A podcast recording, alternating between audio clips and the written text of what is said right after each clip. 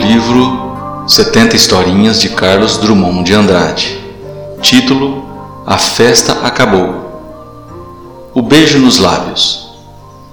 Não sou de escutar conversa alheia, mas aquela mulher falava tão alto na fila do cinema que tive de tomar conhecimento do que dizia a outra sobre um certo Sebastião.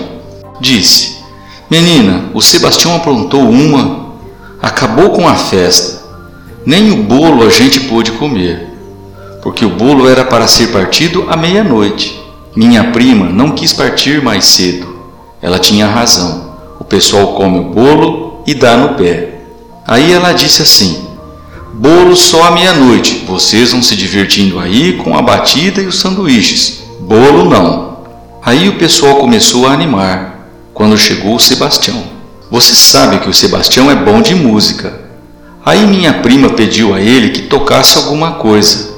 Ele respondeu que não estava de bossa. Aí a turma rodeou ele, dizendo que ele estava se fazendo de tampinha de refrigerante, que só dá prêmio de automóvel de 10 em 10 anos. Mas Sebastião nem deu pelota, de cabeça baixa, sentado, enxugando a batida. Aí a mulher do Lindolfo, aquela ruiva compridona que eu não vejo charme nenhum nela, dizem que tem, eu não vejo chegou perto dele e disse assim, com açúcar: Sebastião, meu filho, se eu pedir para você tocar, você me nega? Aí Sebastião baixou mais a cabeça, enxugou outra batida. Todo mundo estava chateado, porque ele no violão é o máximo. Aí a Santuza, compridona, porque o nome dela é Santuza, disse assim para todos ouvirem: Sebastião já foi Sebastião, gente. Hoje não toca nem apito. Aí Sebastião levantou o queixo, sacudiu a cabeleira, enxugou o copinho de uma golada, tacou o violão. Menina, foi uma coisa. Que foi que ele tocou? Disse. Tudo, tudo. Chico Buarque, Noel, Caíme, o que ele ia inventando, porque Sebastião sabe a escrita. E não parava mais, pois aí de repente ele parou. Levantou, botou o violão no banquinho com toda a cortesia foi direto a Santuza e tacou um senhor beijo na boca dela. Aí o Lindolfo, que viu a coisa, ficou branco, mas disfarçou, riu meio desbotado. Disse assim: Sebastião, você esqueceu, sua mulher é aquela ali. E apontou para Elisete, mulher dele, que estava lá desde cedo ajudando minha prima a preparar a festa. Sebastião não disse uma palavra, foi em frente, beijou a Elisete na boca mas sem aquele fogo todo. A Elisete ainda fez um jeito assim de fechecler na boca, mas deve ter percebido que o melhor era bancar a superior. Aí Sebastião marchou para a minha prima, tacou um beijo nela, claro, na boca. Aí o pessoal, não sabendo o que fazer, começou a rir. Um disse assim: Ele está alto, vamos tirar ele daí. Aí o Sebastião ainda beijou mais umas duas, parou no meio da sala disse assim: Eu estou me despedindo de minhas amizades, porque vou morrer. E caiu duro no chão. A Santuça deu um grito, a Elisete outro. Aí o povo todo acudiu, foi aquela confusão. Nada de Sebastião mexer. Não tem telefone, chama táxi, leva ele para o protocolo. O coração ainda está batendo. Resultado: botaram Sebastião no carro, saiu uma procissão de táxi atrás dele. Eram onze e meia. Aí chegou no prontocor. O doutor mandou o pessoal sair. Ninguém queria largar o Sebastião. As mulheres choravam, mais de sete chorando, sete ou dez, sei lá. Aí fecharam o Sebastião lá dentro. Uma enfermeira abriu a porta depois de meia hora.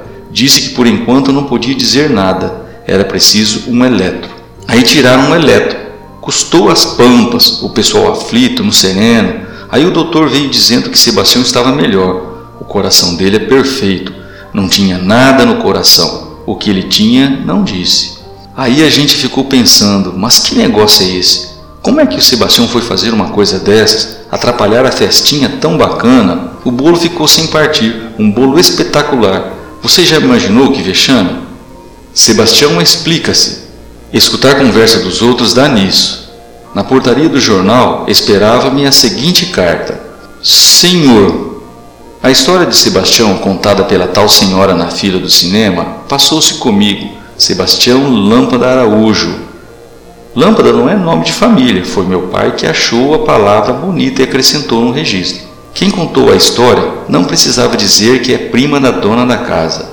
Eu era capaz de jurar quem era, pelo jeito de falar e a mania do exagero. O senhor parece que anda de gravador na mão. Estou vendo aquela madama abrir a boca para dizer tanta. Não direi besteira, mas o senhor sabe o que quero dizer. Ontem no serviço fui muito perturbada por causa do seu artigo. Todo mundo me gozando, etc.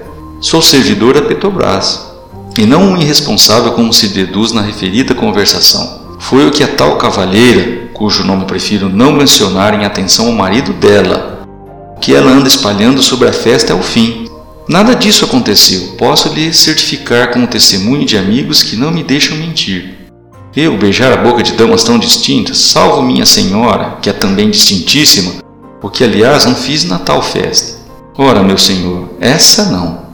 Desafio a leviana informante a provar que beijei na boca quem quer que me veja, ou seja, não porque as senhoras presentes não merecem tal homenagem, mas porque a verdade, acima de tudo, e além do mais, sei guardar as leis da conveniência. Conheço a hora e vez de beijar, quem beijar e como beijar. Eu até sou grato à mesma senhora por apreciar meus dotes ao violão, se bem que ainda uma vez ela se enganou ao dizer que executei peças de Noel, Caíme e Chico Buarque. Quem estava lá sabe que só executei umas coisinhas de minha lavra, pois não sou de avançar em pomar alheio.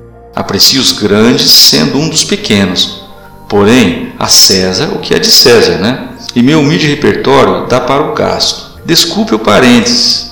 Já é tempo de narrar o que efetivamente se passou na festa em casa de minha amiga, Dona Lindalva. Foi o seguinte: eu estava possuído de atroz melancolia por motivos particulares que não vêm ao caso. Fui à festa para esparecer e não levei violão. Não sou nenhum oferecido. Dona Lindalva é que botou o violão sobre meus joelhos.